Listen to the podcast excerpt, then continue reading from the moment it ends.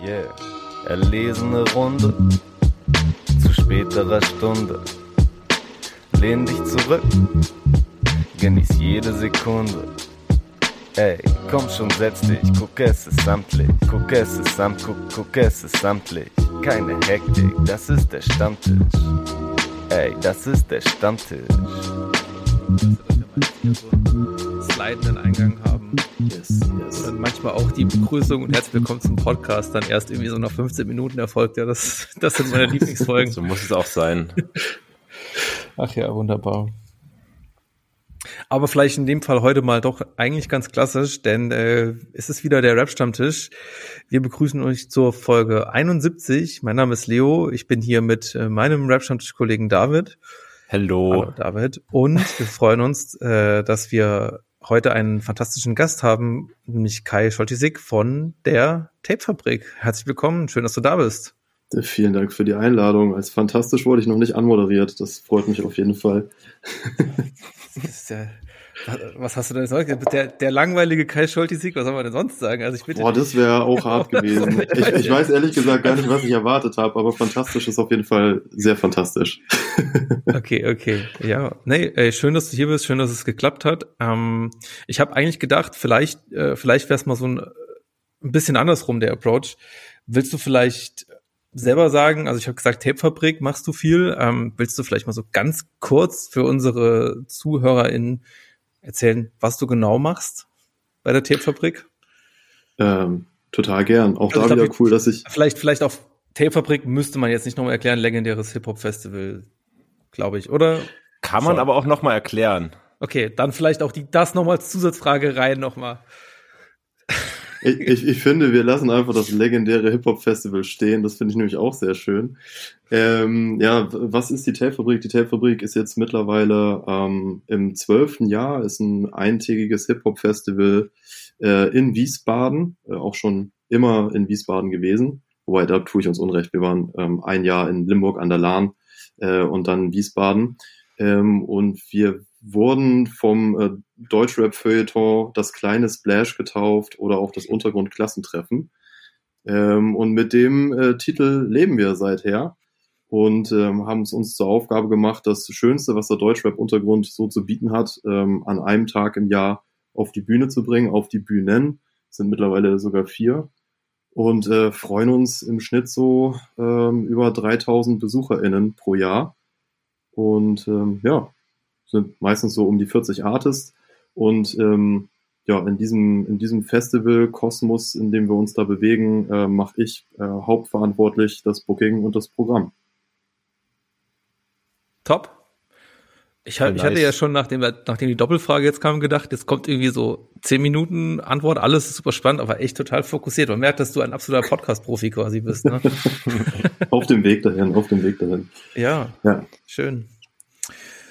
Okay, ey, ähm, ja, ey, danke, danke, dass du das nochmal jetzt dann auch zusammengefasst hast. Ähm, wir freuen uns, dass du hier bist und äh, wir wollen natürlich gerne auch äh, gerade über die Tapefabrik sprechen und äh, vielleicht auch so ein bisschen darüber, wie es wie es ist äh, als Booker im Festivalbereich oder vielleicht auch im speziellen in diesem mit so einem speziellen Setup zu fragen, äh, zu sprechen und ich stelle die Fragen dazu.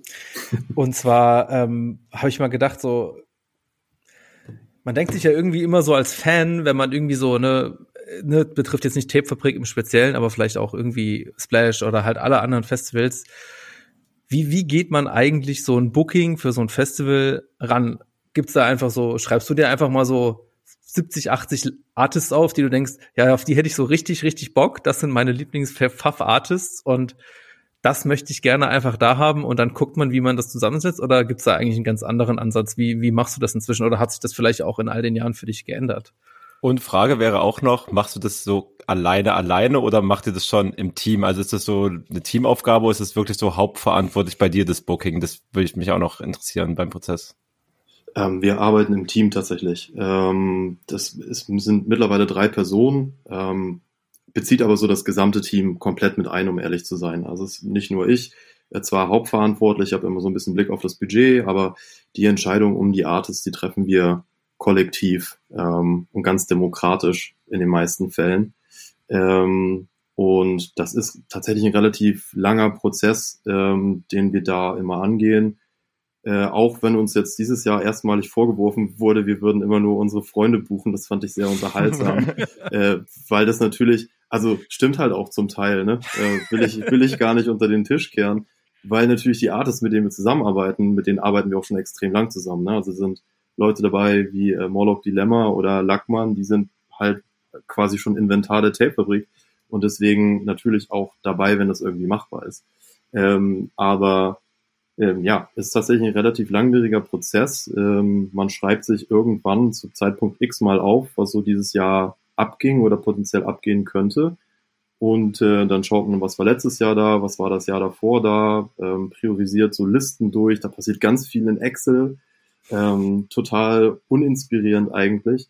Und am Ende hat man dann so einen Kreis von, sagen wir mal, 70, 80 Artists und dann schickt man Anfragen raus und dann guckt man, was sich irgendwie finanzieren lässt. Ähm, die ganzen letzten Jahre zuvor war es eigentlich immer so ein relativ chaotischer Prozess, dass wir mit recht wenig Struktur rangegangen sind und ähm, haben halt einfach gebucht, wo wir jetzt irgendwie gerade gefühlt haben. Inzwischen sind wir so ein bisschen dahin übergegangen, was auch so kommerziellere Festivals machen, ist, dass wir erstmal so in Richtung Headliner schauen, zumindest so ganz vorsichtig. Ähm, auch wenn wir jetzt keine klassischen HeadlinerInnen haben, ähm, zumindest nicht in der Regel. Letztes Jahr war vielleicht eine Ausnahme. Ähm, Wen hattet ihr da?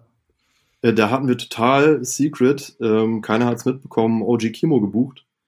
Und ähm, das war ein ziemlich geiler Moment tatsächlich. Ähm, wir haben es tatsächlich auch den ganzen Festivalabend über äh, Secret gehalten können und haben es dann mit dem Bühnenbild revealed und ähm, ja, war dann eine ziemlich große Fete am Ende. Ich weiß gar nicht, wart ihr letztes Jahr da? Nee, nee. Du hast mich auf jeden Fall eingeladen, aber ich habe es nicht nach Wiesbaden geschafft. Das ist halt, wo auch immer ich schon irgendwo mal gewohnt habe, Wiesbaden ist immer arschweit weg leider von dort aus gewesen, aber äh, irgendwann klappt's. Ja. Na gut, dann ist hiermit die Einladung nochmal ausgesprochen. Vielleicht klappt's ja dieses Jahr. Ähm, ja, genau. Und ähm, ja, wo war ich gerade? Achso, ja, Headliner.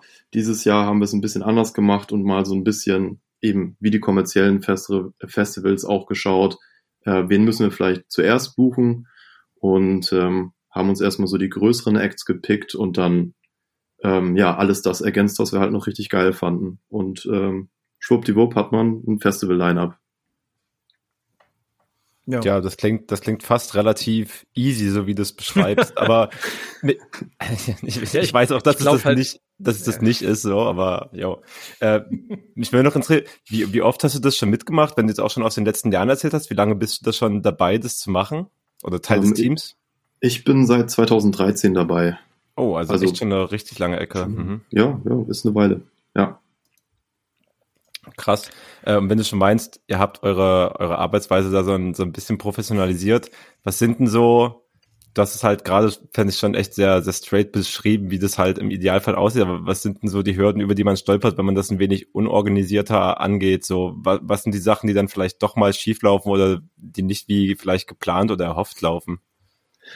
Also der, der Endgegner im Booking, zumindest bei uns, ähm, ist auf jeden Fall immer das Budget. Ähm, man kommt halt relativ schnell an den Punkt, dass man sich so denkt, also man lädt halt Künstler ein und verhandelt Gagen und ähm, macht irgendwie hier Reisekosten bezahlen wir dir, alles kein Problem.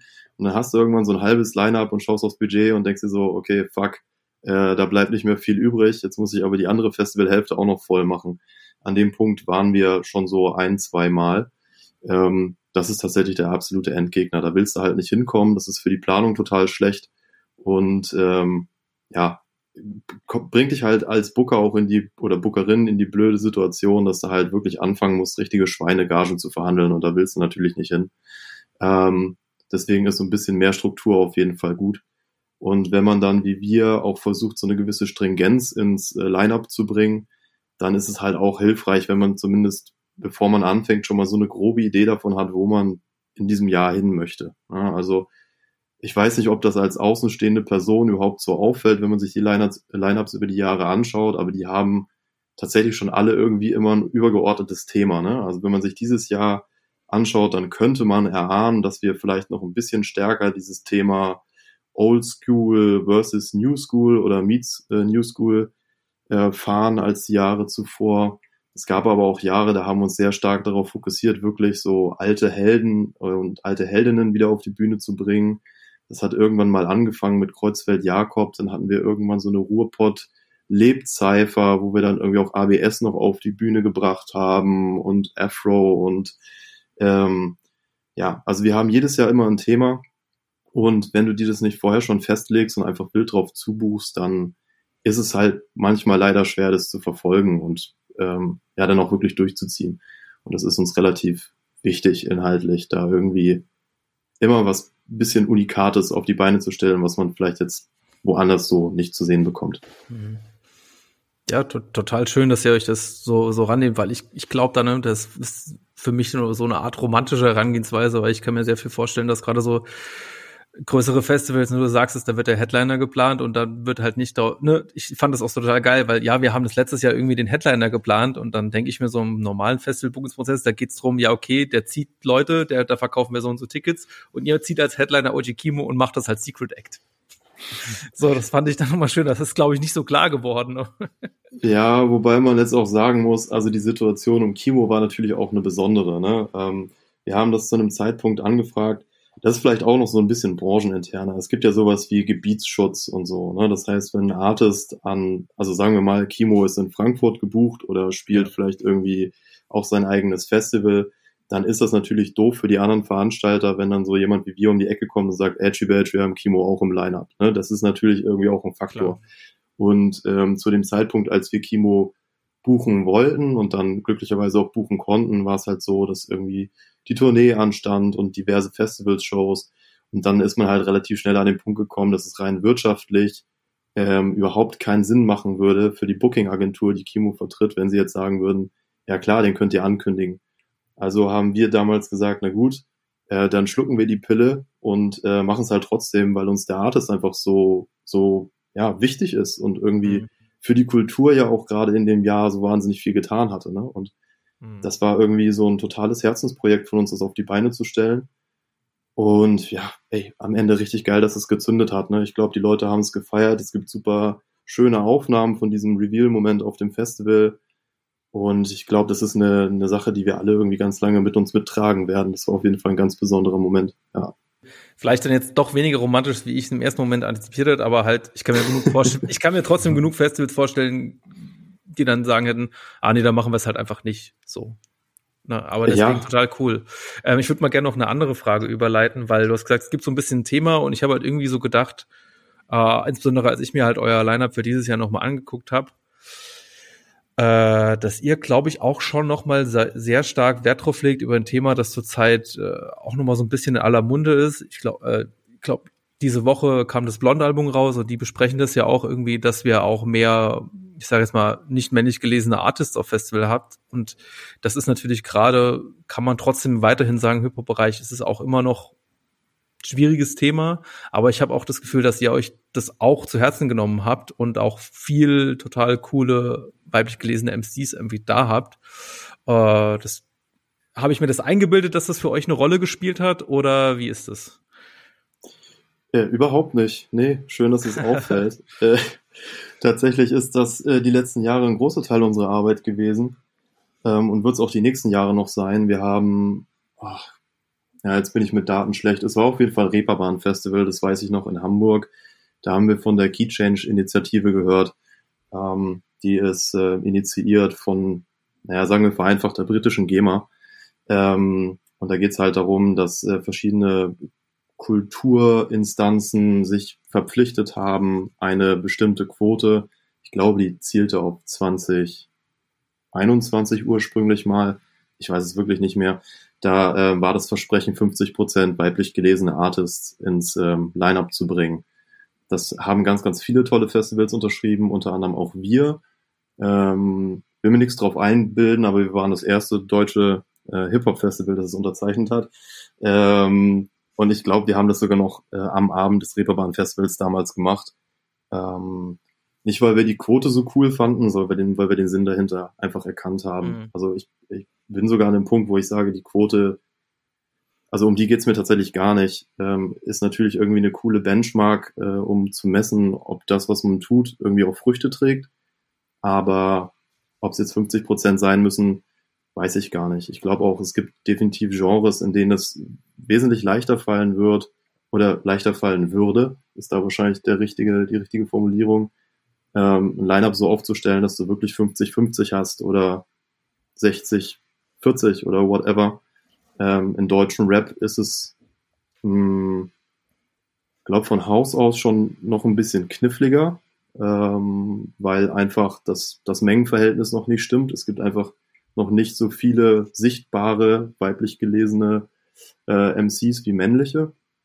Ähm, und wenn man dazu dann noch in so einer Nische unterwegs ist, wie, ihr, wie wir es sind, dann ist es vielleicht noch mal ein bisschen schwieriger. Umso glücklicher macht es uns aber, dass wir trotzdem es irgendwie hinkriegen, da immer eine coole Mischung hinzukriegen. Und ich glaube vor allem, und das war ja das große Argument oder die, ja, das, das, was immer in den Ring geworfen wurde, wenn es um diese Quote ging, dass irgendwie alle Angst um die Qualität von einem Line-Up hatten. Hm. Ähm, was ja irgendwie schon das Problem an sich beschreibt, ne, wenn man ehrlich ist. ja. Aber ich, ähm, ich glaube, selbst diesen Leuten heute sagen zu können, auch eine ganze Weile mit dieser Quote, dass man, ey, alles ist gut. So, also ich glaube, das Problem haben wir nicht. Wir haben so viele krasse ähm, MCs, egal welchen Geschlechts, dass wir uns da definitiv keine Sorgen machen müssen. Und ähm, ja, ich hoffe, das ist ein Trend, der, der äh, sich noch stärker durchsetzt und dass wir, wir haben ja auch gerade so einen, ähm, ich weiß gar nicht, ob ihr das mitbekommen habt, wir haben gerade so einen Rap-Contest laufen beispielsweise. Da wollen wir auch einfach zusätzlich nochmal NewcomerInnen ähm, die Möglichkeit geben, bei uns irgendwie einen Slot zu bespielen und Sichtbarkeit zu kriegen. Das sind jetzt, äh, glaube ich, mittlerweile 400 Einsendungen. Das ist der absolute Wahnsinn.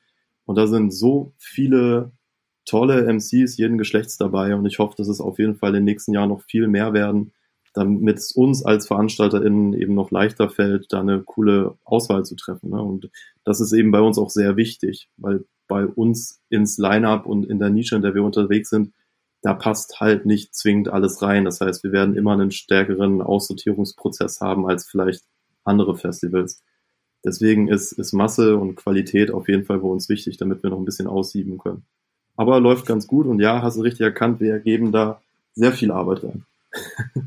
ja, ja, wirklich voll, voll gut, dass ihr das macht und schaut einfach auch dafür und da brauchst du auch nicht so zurückhaltend zu sein, glaube ich, so, ich möchte das gar nicht überbetonen, dass wir das erste Festival sind und so weiter. Ich glaube, es spricht eigentlich schon sehr viel für euch, dass ihr gerade eins der jetzt auch finanziell nicht gerade am stärksten, am weitreichsten ausgestatteten Festivals seid, aber dann doch als erstes diese Schritte geht, wo andere halt viel mehr Spielraum hätten, um so eine dann, wenn man so will, progressiven Ideen äh, im Lineup mal ein bisschen abzufangen und einfach locker wegstecken zu können sozusagen den Schritt halt einfach erstmal gar nicht gehen, aus Angst, äh, noch mehr von ihrem eh schon massig da gewesenen Cash zu verlieren. So daher ist das schon ziemlich cool und nice, dass ihr ja da einfach vorangeht und diese Schritte geht und damit sicherlich auch ne etliche andere Festivalbetreiberinnen und Leute in der in der Szene und im Hintergrund irgendwie auch ein bisschen inspiriert, weil die mit Sicherheit ja auch einen Blick drauf werfen, wie es zum Beispiel dann im Untergrund bei der Tapefabrik läuft.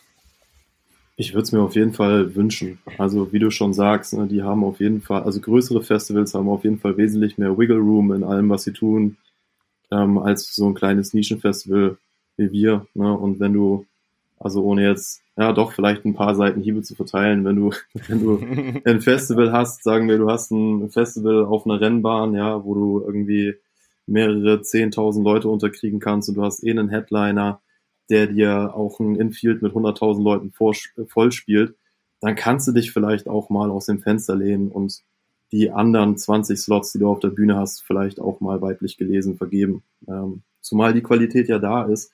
Und wenn du dich schon an kein Genre halten musst, ist es ja auch noch mal leichter. Also ich weiß auch nicht, was die VeranstalterInnen da wirklich abschreckt, oder ob die Kommerzialisierung von solchen Kulturveranstaltungen dann wirklich einfach schon, also ich weiß gar nicht, ob man dann überhaupt davon noch reden darf, aber ob ähm, da die Kommerzialisierung der Kultur doch so viel wichtiger ist als die Kultur selbst. Ähm, das muss jeder für sich entscheiden. Also ich persönlich finde es immer sehr geil, wenn es so kleine Inseln gibt, so kleine Enklaven, die einfach ihr Ding machen und vielleicht was Besonderes liefern und weniger so diese Mainstream-Veranstaltungen. Also ich verstehe es voll, dass man irgendwie Bock hat im Zelt auf einer Wiese mit Dosenbier und so. Und das ist, es verstehe ich voll den Film. Aber vielleicht kann man das auch bei Festivals machen, die sich ein bisschen diverser aufstellen. Das gebe ich nur mal zu bedenken mit. Und es müssen nicht zwingend wir sein. Es gibt auch genügend andere geile Festivalprojekte oder auch Konzertprojekte, die da äh, genügend Spielwiese bieten würden. Ja, ja. safe. Voll. Ist mir, ist es mir dieses Jahr irgendwie schon bei ein oder anderen, dem ein oder anderen Festivalplakat aufgefallen oder Ankündigung. Kann jetzt auch keine Namen mehr nennen, selbst wenn ich wollte, weil ich es nicht mehr weiß, aber das finde ich irgendwie auch ja ausgezeichnet. Das ich habe vorhin ja schon gesagt, mit Blond haben ein neues Album gemacht. Gut, gut, äh, gute Neben-Hip-Hop-Empfehlung von meiner Seite hier aus. Äh, aber dass Blond irgendwie so als einzig ich sag mal, weiblich gelesene Band dann auf dem Plakat dann steht, obwohl sie es dann halt outcallen und dann halt aber trotzdem irgendwie so zehn Männer drumherum sind. Ich frage mich, was das so die Idee ist. Denken sich irgendwie so Booker, ja, wenn wir dann jetzt blond buchen, die dann quasi gerade so als Aushängeschilder gelten dafür, dass wir es outcallen, damit haben wir dann die, in Anführungszeichen, Quote haben wir dann ja erfüllt. Ich weiß nicht, ob der Gedanke schon mal irgendwo bei solchen, ich sag mal, nicht so progressiven Bookern vorhanden war. Keine Frage, die ich dir jetzt direkt stellen würde, eher eine Beobachtung. Naja. Äh, Aber um ehrlich zu sein, um da vielleicht noch eins zu haken, ich glaube, das Problem oder Problemstellung, die man vielleicht als BookerInnen auch noch haben könnte, wenn man gerade in diesen größeren Produktionen mit drin hängt, ist ja, ähm, das darf man ja auch nicht unterschätzen, dass es ähm, sehr viele Beziehungen von VeranstalterInnen und Booking-Agenturen untereinander auch gibt. Ne? Und auch die Major-Labels, da ist ja sehr viel verkettet auch. Ne? Ähm, mhm. Ich selbst habe noch nie für ein Major oder für ein, für ein kommerzielles Festival gearbeitet, deswegen kann ich gar nicht mitreden. Ähm, Wäre jetzt total spannend, jemand aus dem Bereich hier auch sitzen zu haben. Ähm, aber ich kann mir auch vorstellen, dass dich das auch wieder oder auch schon wieder in deiner Auswahl an Artists limitiert, ne? weil es dann vielleicht das damit verbandelte Major zufällig gerade für nächstes Jahr die 20 Promo-Projekte hat und das sind Artists, die alle spielen müssen, weil sie Sichtbarkeit brauchen, um Platten zu verkaufen. Also sind die schon mal gesetzt. Und dann hast du wahrscheinlich als Bookerin für so ein kommerzielles Festival auch nur noch, sagen wir, 10% Slots frei, die du vergeben kannst nach deinem Gusto. Könnte ich mir vorstellen. Breite These. Mhm. Ähm, also falls da jemand Insights hat, äh, postet die, wo immer ihr die auch hin posten mögt. Ähm, dass wir da mal schlauer werden, würde mich auf jeden Fall interessieren ja, safe kann ich mir kann ich mir auch sehr gut vorstellen, dass es natürlich noch mal eine Rolle ist, äh, große Rolle spielt. Von daher bist du wahrscheinlich sehr zufrieden, dass du sowas beim Tape Fabrik Festival äh, nicht unbedingt beachten musst. Was mich dann aber vielleicht noch mal äh, auch interessieren würde, du hast ja vorhin auch schon gesagt, dass ihr so ein bisschen früher so ein bisschen chaotischer geplant habt und einfach mal dann so 50 Leute angefragt habt. Wie äh, einigt man sich da dann intern dann auf tatsächlich auf den äh, Timetable? Und wie läuft da die Kommunikation gegenüber den Artists? Weil ich mir dann auch durchaus vorstellen kann, dass dann so ein Artist, der dann sagt, der guckt sich dann nachher die Timetable an und sagt, warum spielt Person XYZ nach mir? Das ist doch völlig unrelevant. Wie kann das sein, dass ich davor spiele? Das ist ja eine Frechheit. Wie, wie oft spielen so Allüren dann da noch eine Rolle und wie geht man das vielleicht vorher schon an? Oder spielt es überhaupt keine Rolle? Und man macht einfach und denkt sich, scheiß drauf. Das habe ich mich nee. schon immer gefragt, so, wie, wie macht man das? Also äh, Scheiß drauf können wir uns gar nicht leisten. Dafür sind die Artists viel zu nah an uns dran. Ich überlege aber gerade, ob wir tatsächlich schon mal so einen Fall hatten, aber mir fällt keiner ein. Ähm, also mir fällt tatsächlich keiner ein. Hm, wie planen wir so ein Timetable? Also das hat sich auch über die Jahre ein bisschen verändert, glaube ich, ähm, weil wir im Laufe der Zeit ein besseres Verständnis ähm, darüber gewonnen haben, wie unsere Community so tickt. Ähm, also beispielsweise, aber da versuchen wir natürlich auch ein bisschen Smart Ass zu spielen, ne, weil wir haben gesagt, ja, wir wollen ja auch immer besondere Kombinationen irgendwie ermöglichen und besondere Momente und das funktioniert natürlich besonders gut, wenn du weißt, ähm, also nehmen wir mal ein Beispiel. Jetzt haben wir zum Beispiel dieses Jahr ein A zu dem SK äh, auf dem Festival auch schon sehr, sehr langjähriger Freund unseres Festivals, also auch eins dieser Freundschaftsbookings natürlich. Ähm, und wir haben so eine Presslofthanna bei uns auf der Bühne ähm, und wir wissen, die haben miteinander gefeatured. Das heißt, äh, der smarte Veranstalter, die smarte Veranstalterin käme jetzt nicht auf die Idee, die zwei parallel spielen zu lassen. Das sind so Themen, äh, mit denen setzen wir uns sehr intensiv auseinander. Und ähm, dadurch entstehen dann tatsächlich auch schon mal so Slots im Timetable, wo man sich vielleicht kurz am Kopf kratzt und sich denkt, warum? Aber wenn man dann genauer nachdenkt, dann ergibt es sich wieder. Ähm, und das ist auch genau die Argumentationskette, die wir gegenüber den Artists immer verwenden. Also es gibt Artists, bei denen, denen tust du einfach keinen Gefallen, sie gegen einen Lackmann spielen zu lassen, bei uns auf einem Festival. Ja, das, auf anderen Festivals mag das anders sein, aber bei uns ergibt das dann halt, keinen Sinn. Ähm, und wir versuchen auch immer zu schauen, dass wenn wir wissen, wir haben irgendwie so eine ähm, boah, das klingt jetzt voll nach Agentur, aber so eine New School Customer Journey, ja, also da sind halt irgendwie so Leute, die haben voll Bock auf New School und dann haben wir halt die, die andere Truppe, die haben voll Bock auf Old School. Dann versuchen wir das natürlich irgendwie auch immer so ein bisschen zu splitten, dass du jetzt als Oldschooler vielleicht einen relativ smoothen Flow durchs Festival finden kannst, genau wie du als New Schooler einen relativ coolen Flow finden kannst.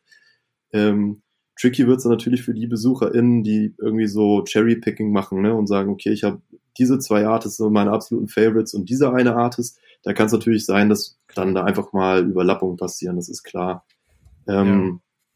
Und was dann bei uns auch noch eine Rolle spielt, ist tatsächlich die Kapazität der einzelnen Bühnen. Wir haben vier Bühnen, die sind nicht alle gleich groß ähm, und da musst du auch ein Auge drauf haben. Ähm, also sagen wir mal, wenn wir jetzt ergibt sich eigentlich von selbst, ne, muss ich gar nicht erklären. Aber wenn wir jetzt wieder das Beispiel mit Lackmann nehmen oder nehmen wir den Secret Act OG Kimo, der hätte bei uns natürlich letztes Jahr im Kesselhaus, wo 400 Leute reinpassen, wenig Sinn ergeben, auch wenn das wahrscheinlich ein recht epischer Moment gewesen wäre.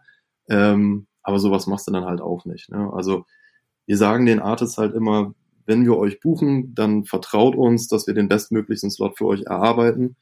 Und es funktioniert irrerweise auch seit zehn Jahren recht gut. Ähm, Cool. Ja, und dann so vier Wochen vorm Festival in der Regel schicken wir dann äh, den Timetable raus an alle. Und dann gibt's vielleicht nochmal eine Nachfrage und dann wird die geklärt und dann geht's weiter. Ja, cool. Äh, ich würde gleich nochmal noch mal nachfragen, weil du hast ja gerade gesagt, so ein bisschen dieses Feature-Thema mit, man will denen auch die Möglichkeit geben zu sagen, hey, ihr habt einen Song zusammen, spielt den zusammen, dann auch auf der Bühne. Inwieweit ist es habe ich mir vielleicht bei dem einen oder anderen Festival schon mal so gedacht, wo vielleicht auch die Features so ein bisschen weiter gespannt sind. Äh, inwieweit das auch in der Kommunikation beim Booking irgendwie auch schon eine Rolle spielt, zu sagen, hey, der ist da, könnte denn vielleicht auch das zusammen machen, für irgendwie einen geilen, epischen Moment zu erzeugen? Oder ist das wirklich was, was vielleicht bei der Teefabrik auch einfach offen gelassen wird und man denkt sich so als Booker, ja, das machen die dann schon automatisch? Teils, teils tatsächlich. Also es gibt, äh, es gibt epische Momente, die wir bewusst erzwingen äh, mit, der, mit dem freundlichen Mitwirken der Artist und dann gibt's einfach so Momente, die passieren. Also, weil wir teilweise wissen wir ja auch gar nicht, ähm, dass es bestimmte Features gibt, ne? weil es die vielleicht auch einfach noch gar nicht gibt. So hatten wir auch schon und dann stehen auf einmal zwei Artists auf der Bühne, wo du denkst, so what the fuck, wo kommt das jetzt her? Ne? Und auf einmal brennt die Hütte. Und dann gibt es natürlich Kombinationen, bei denen spekulieren wir auch drauf, bei denen kommunizieren wir es vielleicht gar nicht so offen mit den Artists und hoffen einfach, dass sie irgendwie gut connected sind und sich untereinander abstimmen. Und dann gibt es natürlich auch Sachen, ähm, wie dieses Jahr haben wir, da haben wir schon relativ lang dran gebastelt. Ähm, ihr hattet ihn letztens auch im, im Podcast, habe ich gesehen, Talkie. Ähm, ja. Da arbeiten wir dann einfach zusammen mit den Artists auch wirklich spezifisch drauf hin, da coole Momente auf die Bühne zu stellen. Ja. Also da gibt's jede Spielweise eigentlich, ja. Ja, ich habe das also bei dem spezifischen Fall, ich meine, stellt sich ja noch heraus, wie genau das läuft. Ne? Ich habe das auch in eurem Lineup gesehen, dass ihr ja nicht einfach nur Talky Talk als Talky Talk gebucht habt, sondern es direkt angekündigt ist als Talky und Freunde. Also auch wahrscheinlich so ein ähnliches Ding, was wir hier auch, ähm, wo ich mit Torben beim Konzert war, was wir halt ähm, in Berlin halt gesehen haben, wo es natürlich nicht war, Talky steht alleine hinter einem DJ-Pult auf der Bühne, sondern kommen halt ein Haufen Rapper auf die Bühne. Und ja, ich sag mal, wenn man so dann über das große Line-Up, was ihr jetzt, ich glaube, es sind ja alle Artists mittlerweile auch schon rausguckt, könnten einem die ein oder anderen Freunde von Talky Talk schon ins Auge springen. So ist es ja nicht. du Fuchs. ja, könnte, könnte, könnte der Fall sein. Vielleicht haben wir auch noch ein, zwei Überraschungen. Mhm. Ähm, aber ehrlicherweise muss ich auch sagen, ist auch Talky da derjenige, der mich äh, überrascht gerade.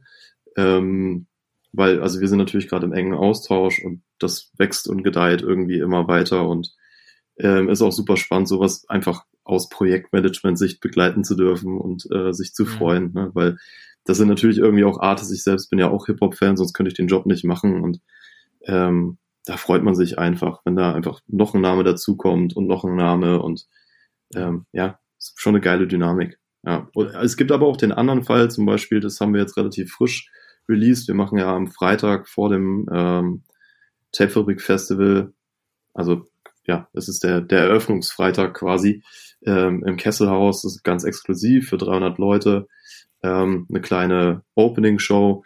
Da haben wir jetzt zum Beispiel mit Figo äh, Praslewitsch zusammengearbeitet, der uns einfach mal, äh, ich glaube, inzwischen 14, 14 Artists auf die Bühne gebucht hat. Ähm, so, also das hat bei uns irgendwie alles eine ganz geile Dynamik, weil alle Bock haben auf Rap und glücklicherweise auch auf die Tape-Fabrik und das, was wir machen. Und ähm, ja, also es ist irgendwie alles ganz organisch und wir sind gar nicht mehr so sehr an dem Punkt, dass wir irgendwelche Dinge forcieren müssen.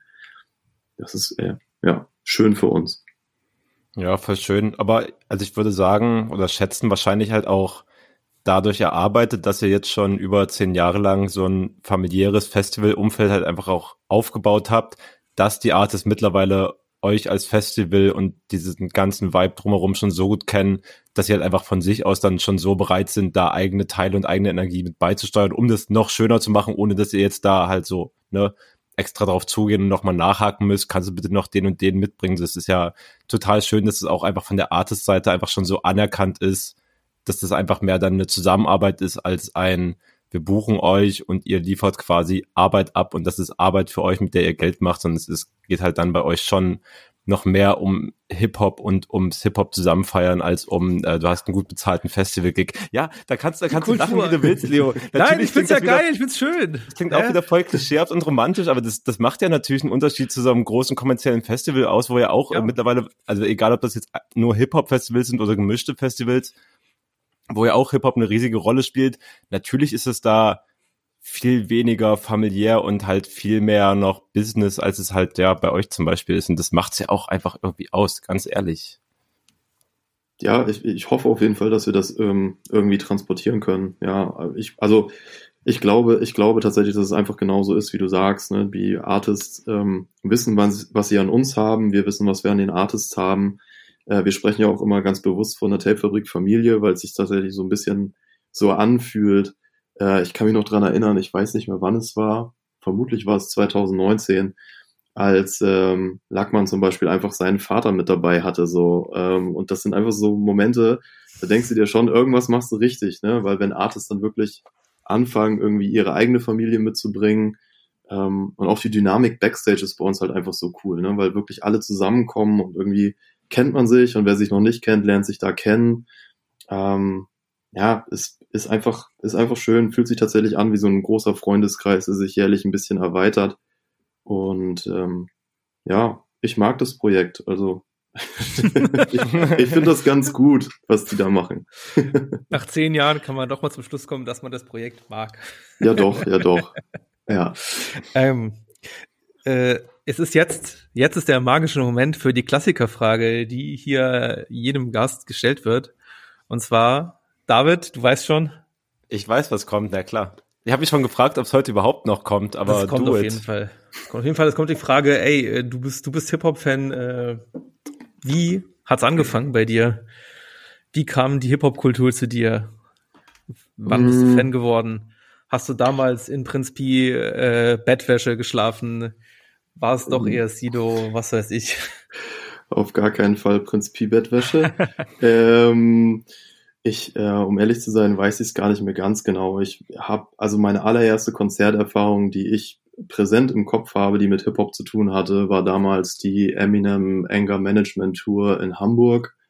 Äh, da war ich damals mit meiner Ma, die mich auch dafür extra von der Schule befreit hat. Ich war zu der Zeit riesen Eminem Fan wollte natürlich auch Wasserstoff, blondierte Haare. Das war irgendwie so, äh, ich glaube, Eminem war schuld, so ein bisschen. Ähm, ja, das war, war, auch das erste, was du so rapmäßig so gehört hast und mitbekommen hast? Mm, ja, ich, also auf jeden Fall bewusst. Ich könnte es jetzt in der Timeline gerade nicht einordnen. Da müsste wahrscheinlich Ihr seid ja noch ein bisschen Hip-Hop-nerdiger als ich, äh, wie ich in den letzten Podcast rausgehört habe. Ich weiß gar nicht, wann so ähm, Eminem-Show äh, versus Agro Berlin Ansage 1, Timeline-mäßig. Ich habe es nicht im Kopf, was war zuerst da? ich habe auf jeden Fall keinen Plan, ich bin raus. ich bin, ich gebe ja, ich bin kein großer Agro Berlin-Fan. Eminem, Eminem Show würde ich so 2000 bis 2002 in dem Dreh irgendwie einsortieren. Ja, ich auch. Ich oh, weiß es, also, okay. also nehmen wir einfach mal an, dass es ungefähr alles so eine, eine Zeitblase ist irgendwie. Also gefühlt kam da, ich meine, man war ja auch noch jung, ne? Für 12, 13 ish irgendwie so in dem Alter. Da kam halt ganz viel zusammen. Da waren halt irgendwie diese Eminem-Einflüsse. Ähm, da kam irgendwie Agro Berlin, so als Norddeutscher war irgendwie Sammy Deluxe auch ganz schnell, ganz wichtig für einen.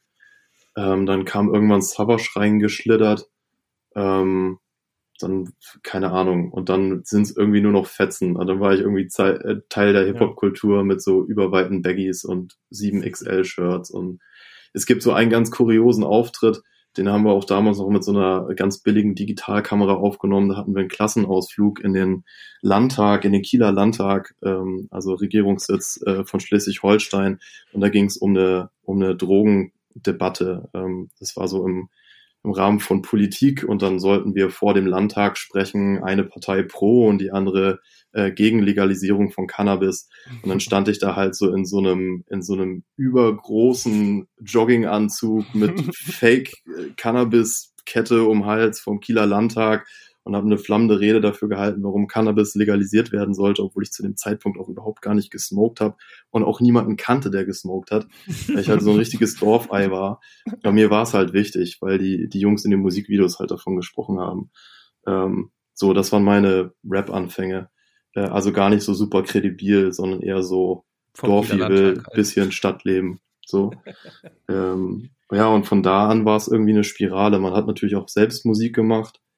Ähm, und ich komme ja gebürtig aus Itzehoe, das sagt vielleicht dem einen oder anderen was, den meisten wahrscheinlich nicht, ist aber auch nicht schlimm. Ja, ähm, schon wegen des Wortspielcharakters natürlich bekannt. Das ist genial, ne? Richtig. Wird auch nicht alt. Ja. Ähm, nee, da, also tatsächlich Itzehoe war für, für eine Zeit lang so für den Hamburger Hip-Hop auch ganz relevant, weil irgendwie absolute Beginner und Sammy und so haben da auch ab und zu mal in so einer alten Zementfabrik ähm, Musikvideos gedreht. Ähm, ja, und in, in der, ja, eigentlich war es schon ein paar Jahre danach, aber so in dem, in dem Geist dieser Jungs hatten wir dann halt auch eine eigene Rap-Crew. Und äh, weil es in Itzehoe natürlich keine Konzerte gab, haben wir angefangen, die selbst zu veranstalten. Und das war eigentlich der Anfang von dem, wo ich heute bin. So, äh, ich habe 2009 haben wir damals eine Benefizveranstaltung gemacht äh, im, im Stadttheater, die ein absoluter Bauchklatscher war. Ähm, da durften wir freundlicherweise äh, Macis und Plan B als die Orsons vermarkten und dann war irgendwie Specs ja. da und Pat Cash. Es war also eine absolut kuriose Mischung äh, und es hat natürlich auch kein Schwein Tickets gekauft. Und das war tatsächlich mein, mein erstes Mal selbst veranstalten. Äh, was jetzt, also lag jetzt nicht an den Orsons oder den Artists, sondern es war einfach diese Mischung, die für keinen nachvollziehbar war. Ähm, ja. ja, und damit hat alles angefangen.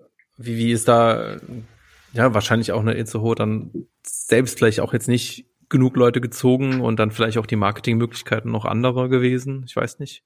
Ja, wir hatten Wobei, ja nix, das, ne? Ja. wir, wir hatten damals tatsächlich einfach nur so, wir hatten Flyer. Also so ganz klassisch, wie man die auch ab und an noch so auf Konzerten in die Hand gedrückt bekommt. Und das war unser Marketing. Und dann hast du da halt so ein, ich weiß gar nicht, wie viele Menschen da jetzt noch wohnen. Sagen wir mal 25.000 Seelen Kaff. Ähm, ja, und der, das Meister an Hip-Hop-Spirit hat halt in uns gelebt, ne? Also nicht in dieser Stadt, sondern einfach in dieser kleinen Gruppe von 20 Teenagern, die einfach da krass Bock drauf hatten.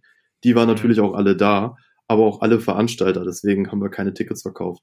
Aber ähm, ja, es war halt, ein, war halt ein guter Start und hat mir vor allem so ein bisschen die Angst vor, ähm, ja, die Angst vorm Scheitern genommen, ne? Fehler ja. zu machen weil das war natürlich ein katastrophales Scheitern, das auch richtig Geld gekostet hat, also privates Geld, weil wir natürlich keine full-fledged GmbH hatten und so, wir hatten ja keine Ahnung, sondern sind einfach als Privatleute mit unserem Geld rein und es hat dann richtig gescheppert. Ähm, ja. Aber dann, hattet ihr wenigstens an dem Abend, wo ihr dann selber auf den Konzerten als einzige Besucher oder als wenige Besucher wart, wenigstens einen richtig guten Abend? Ja, bis zu dem Zeitpunkt, als wir die Gagen auszahlen sollten. bis, bis dahin war alles gut. das war dann nicht mehr so unterhaltsam, ähm, aber bis dahin war top, ja. ja, krass. Und damit bist du dann quasi auch so, ja, ins, ins Booking eingestiegen und äh, ja, nehme ich mal an. Was gab's dann noch ja. für Zwischenstationen für dich, bevor es dann äh, bei dich bei der Teefabrik angekommen hab, äh, gefangen hat?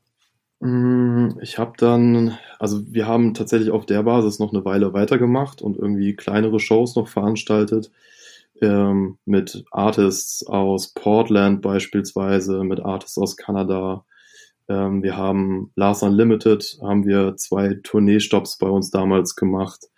Ähm, wir hatten äh, Nate 57 bei uns. Ähm, ja, also so irgendwie alles, was für uns greifbar war, haben wir tatsächlich gemacht. Dann später war ich Teil in einer Produktionsfirma und da irgendwie auch so freischaffend angestellt. Ähm, da habe ich zwei Jahre hintereinander dann mit der 187 Straßenbande gearbeitet. Witzigerweise damals Contra K noch als, äh, als Vorgruppe. Das war äh, aus heutigen Maßstäben völlig surreal. Ähm, also generell auch surreal sagen zu können, zu müssen, dass man mit 187 gearbeitet hat. Ähm, aber ja, damals war man vielleicht irgendwie auch inhaltlich noch nicht an dem Punkt, an dem man heute ist. Ähm, heute würde ich das nicht mehr tun. Ähm, ja, aber es waren eben alles Erfahrungen, die einen geprägt haben. Ne? Und oh, wir haben auch mal mit, mit Mo Mitchell, wer ihn noch kennt, mit Mo Mitchell haben wir Klar. auch gearbeitet. Äh, Mo Mitchell, Nico Suave und Ken Kenay, die hatten damals auch eine Tour. Ach ja, wir haben ganz abgefahrenen Stuff gemacht.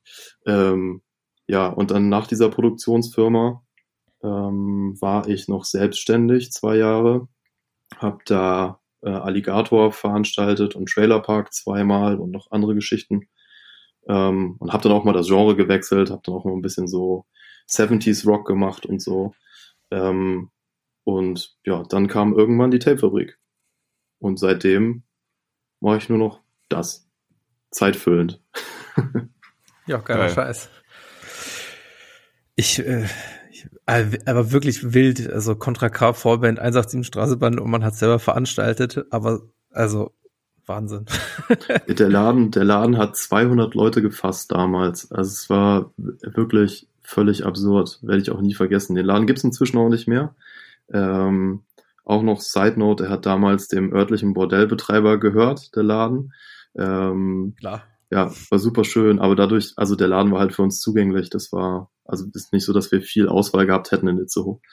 Ähm, ja, gibt irgendwo im Internet gibt's glaube ich auch noch einen Tourblog von dem äh, Stopp in Itzehoe. Also wer den, wer den findet, ähm, Geil. kann sich da auf jeden Fall Spaß reinknuspern. Das war sehr unterhaltsam. Nice. Ich finde, das sind immer die besten Perlen. Das müssen die Leute, die den Podcast hören, die müssen auch mal ein bisschen eigene Arbeit reinputten. Richtig. An der Stelle auch, auch als wir mit Alpha Mob geredet haben, ich weise noch mal darauf hin, ich habe es mittlerweile schon gesehen, es gibt durchaus Videos, die im Internet zugänglich sind, wo man Alpha Mob auch noch rappen hört. Also das sind Sachen, die können Leute rausfinden, wenn sie sich viel Mühe geben, auf jeden Fall. So, man kann sich reindicken. Das ist das Schöne an der Kultur, ne? Die, die Perlen sind schön äh, unter dem Sand vergraben. Man kann wie so, ja. so ein Pirat auf Schatzsuche gehen. Da gibt es auf jeden Fall eine ganze Menge. Weil ich jetzt in dem Moment gerade dran denke, es, es lebt ja natürlich vor allem in unseren Köpfen weiter, aber falls jemand von unseren Zuhörern noch Zugriff auf das Video hat, wie damals Falk Schacht Haftbefehl im Interview hat und ihn Künstler aus der New Generation zeigt, also so tolle Künstler wie Rockstar, A zum J, Audio 88 und Yesin und AU. Das war damals bei Mix Reward Deluxe. Die sind leider alle nicht mehr bei Mix Reward Deluxe und sonst für mich nicht zugänglich. Falls da jemand noch irgendwie das Video runtergeladen hat, lasst mir das bitte zukommen. Ich brauche das unbedingt.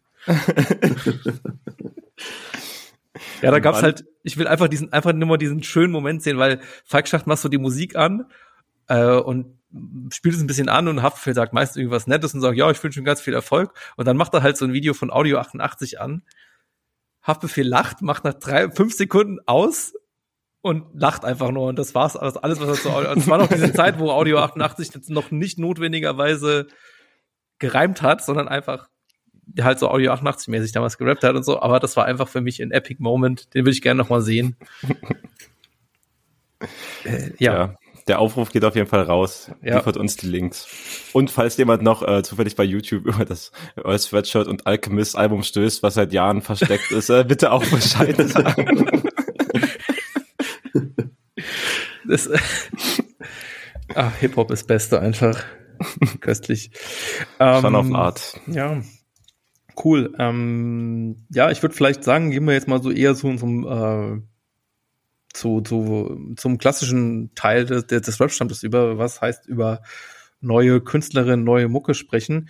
Und ich würde vielleicht trotzdem noch mal so ein bisschen anschließen äh, an das, an die Tape-Fabrik, weil du hast äh, eine Künstlerin mitgebracht, von der ich davor noch nie was gehört habe, aber die auch auf der Tape-Fabrik da ist, und zwar Sasu. Und äh, vielleicht hast du ja Lust, ein bisschen dazu zu erzählen. Fand ich total interessant und auch wieder mal was ganz Neues, was ich da gehört hatte. Ja, total Oder, gern. Ja. Äh, erstmal fast erschreckend krass, dass du es noch nicht auf dem Schirm hast. Ja. Aber ähm, dann, dann sehe ich Den das mal ich jetzt als. Es ist jetzt quasi Fanservice. Also willkommen, willkommen in unserem erlesenen Zirkel. Äh, nee, tatsächlich, also Sasu, äh, liebevoll auch Sasa genannt, ist noch recht äh, frisch am, äh, am einen Stern, ein, ein recht neuer Stern am Rap-Himmel. Ähm, Sasu habe ich kennengelernt bei der letzten Ausgabe der Tape-Fabrik, ähm, wo Elo sie mitgebracht hatte. Äh, Elo hat bei uns ein Beatset gespielt und ähm, die Gelegenheit genutzt, so diverse Artists vorzustellen. Und da war sie mit dabei. Und ähm, ja, seitdem bin ich Fan. Finde ich ziemlich geil. Ist eine Rapperin mit einem sehr aggressiven Style, würde ich jetzt behaupten. Ähm, aber ansonsten sehr klassische Rap-Anlagen. So, also ja. ist auf jeden Fall genau die richtige Mucke irgendwie, um so richtig auf Agro an einem verregneten Tag Brötchen holen zu gehen. Ähm, feiere ich mega ab. Super versiert die Frau. Ähm, und ich persönlich glaube, dass wenn sie die richtige Hörerschaft für sich findet, das auf jeden Fall ein Artist ist, an dem wir in der Rap-Szene sehr lange Spaß haben können. Also solange sie Spaß an der Rap-Szene hat. ähm, das muss man ja immer noch dazu sagen. Ja. Und ähm, ja, demnächst kommt, glaube ich, auch eine Platte raus. Also ich, man sieht das so ein bisschen in ihrem Instagrind. Ist jetzt auch nicht so, dass ich mit ihr im täglichen Austausch bin, aber das, da scheint was in der Mache zu sein. Und ähm, ja, ich bin da sehr gespannt drauf. Kann man sich auf jeden Fall schon sehr gut reindicken in, äh, auf Spotify. Und natürlich auch live sehen bei uns auf der Tape-Fabrik. Ja, Was? ey, ja, fand ich auch total spannend. Kann nur unterschreiben, was du gesagt hast. Fand auch immer wieder geil, wie sie in dem Song dieses Fra überall einbaut. Das finde ich einfach, hat mich, hat mich total abgeholt, hat mir viel Spaß gemacht. Also wirklich äh, spannende Künstlerin. Werde ich auf jeden Fall jetzt auch verfolgen. Ja, tu das. Also das Einzige, was mir halt bei ihr auffällt, ist so, äh, dass ich es total schwer finde, die einzelnen Songs auseinanderzuhalten, weil Sasa sich halt den Witz macht, die einfach durchzunummerieren. Also es ist so Sas Sasu 1 bis 7 jetzt, glaube ich, gerade. Und wenn du mich fragst, welcher ist der geile Song, kann ich dir jetzt zufällig sagen, es ist die 6 so. Also alle sieben sind geil, aber die 6 finde ich persönlich besonders geil. Ähm, kann mich immer wieder so an, an so Auszüge erinnern, aber kann sie einfach der Nummer nicht zuordnen. Das ist ziemlich schwierig. Aber ansonsten, ähm, ja, auf jeden Fall reinhören. Richtig auch nice. Geiler Approach, auf jeden Fall auch mal wieder. Es ist herrlich. Ja, ist halt so dieses auf alles geschissen Ding, ne? Äh, Finde ich total ja. Gut, einfach mal seine Kunst so stehen zu lassen und keinen fancy Namen, der irgendwie gut auf Google findbar ist, zu platzieren, sondern einfach mal was rauszurotzen. Ja, klar. Es ist ja auch schon tendenziell auch wieder so ein Anti-Statement, das quasi extra anders so zu machen. Ne? Deswegen, ich weiß nicht. Aber hast du sie vorher gekannt? Ich? Nee, ja. tatsächlich, tatsächlich auch nicht. Also so shame on me, aber ja. Um, umso mehr dankbarer einfach, dass äh, Artists reingespielt werden, ähm, die wir einfach noch nicht auf dem Schirm haben, so komplett nicht auf dem Schirm haben. Ja. Top-Hörempfehlung. Ja, es ist eure, eure Chance, Early Adopter zu werden. Direkt äh, Instagram reinliken und dann seid ihr Teil der Party. Dann könnt ihr sagen, ihr wart noch unter den, ich weiß gar nicht, was ihr gerade an Followern hat, auf jeden Fall wart ihr unter den ersten 1000. Ja, ja wichtig. Unter 1000, das ist wirklich geiler Pick. Ja, ich find's schön, dass du das ich sagst, fand. weil sonst bin ich tendenziell, ich habe fast genau das, was du sagst, sage ich auch ab und an mal hier. Oder Lachtorben schon, wenn ich wieder anfange. So, von daher finde ich gut. Gefällt mir sehr gut. David, das äh, möchtest du noch, äh, was hast du gehört?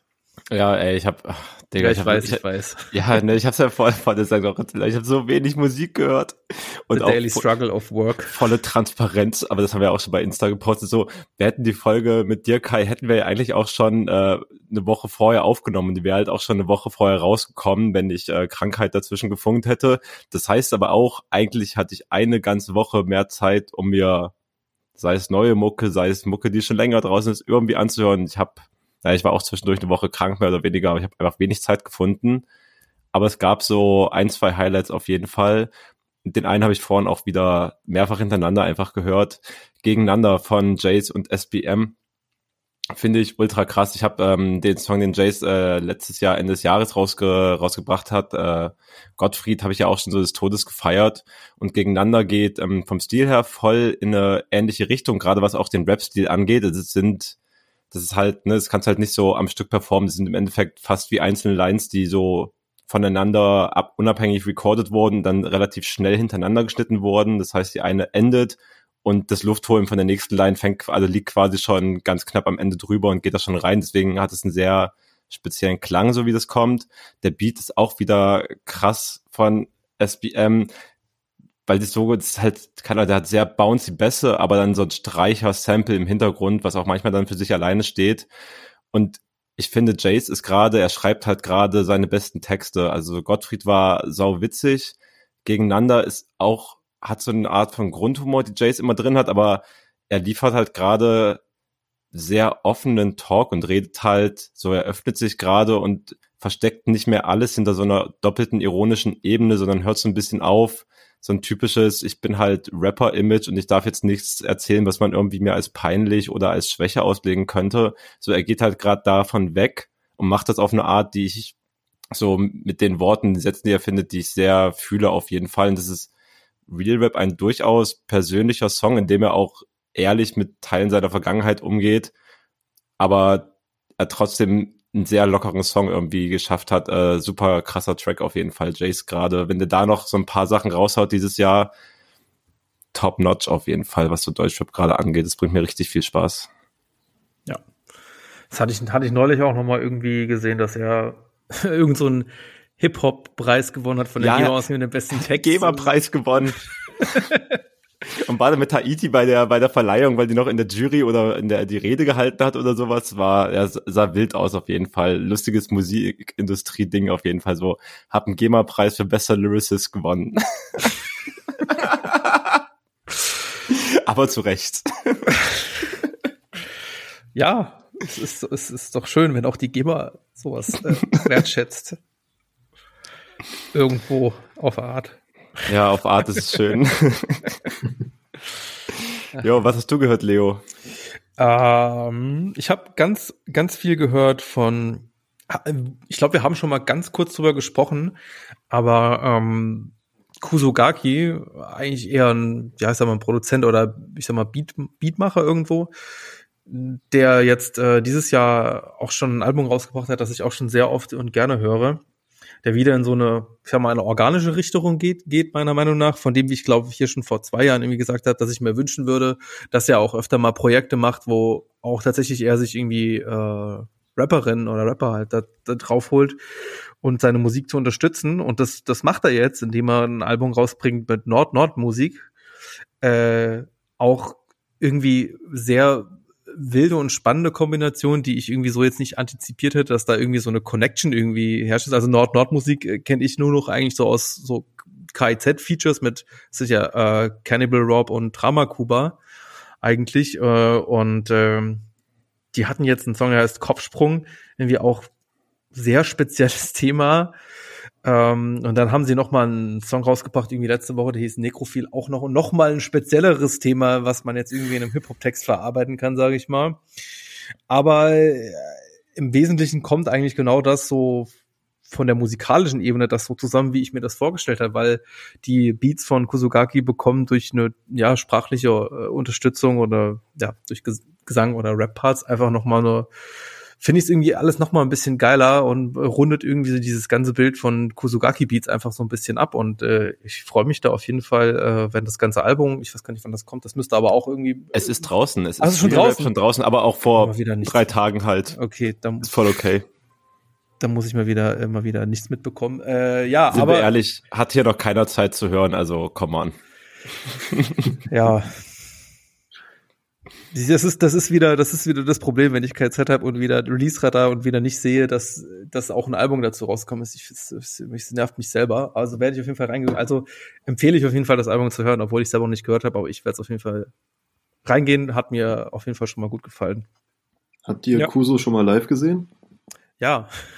Ich nicht. Un unfassbarer Live-Artist, finde ich. Ja, Unfassbar gut. Also der macht auch ganz viel, hat mich so ein bisschen damals erinnert an so die alten, ich weiß nicht, ob du mal Kitsimius äh, live gesehen Mhm. hast, so am anderen der Anfängen. Also der, ja. ich sag mal, DJ oder auch Produzent von, von Materia, Masimoto auch eher, Hm. der auch dann so ganz viel experimentiert und auf der Bühne halt irgendwie nicht, viele, viele Producer sind ja dann tendenziell eher so als klassische DJs irgendwie vom Setup irgendwie am Start, aber da noch ganz, ganz viel irgendwie so eigene Instrumente mit reinspielt. Also Kusuga gespielt, glaube ich, hat damals irgendwie Gitarre auf jeden Fall gespielt, das weiß ich noch.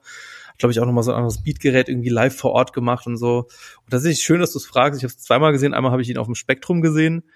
Haben wir den auch kennengelernt, fand, waren wir direkt ri- richtige Fans geworden. Und dann sind wir einmal noch, äh, war als Vorband gebucht von Jungle Pussy äh, im Berghain.